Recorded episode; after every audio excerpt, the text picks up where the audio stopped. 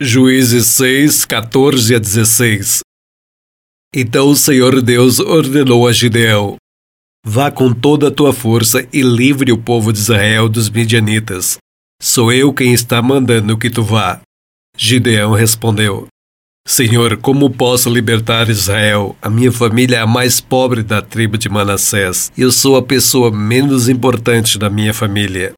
Mas o Senhor disse: Tu podes fazer isso porque eu te ajudarei. Esmagarás todos os midianitas como eles fossem um só homem.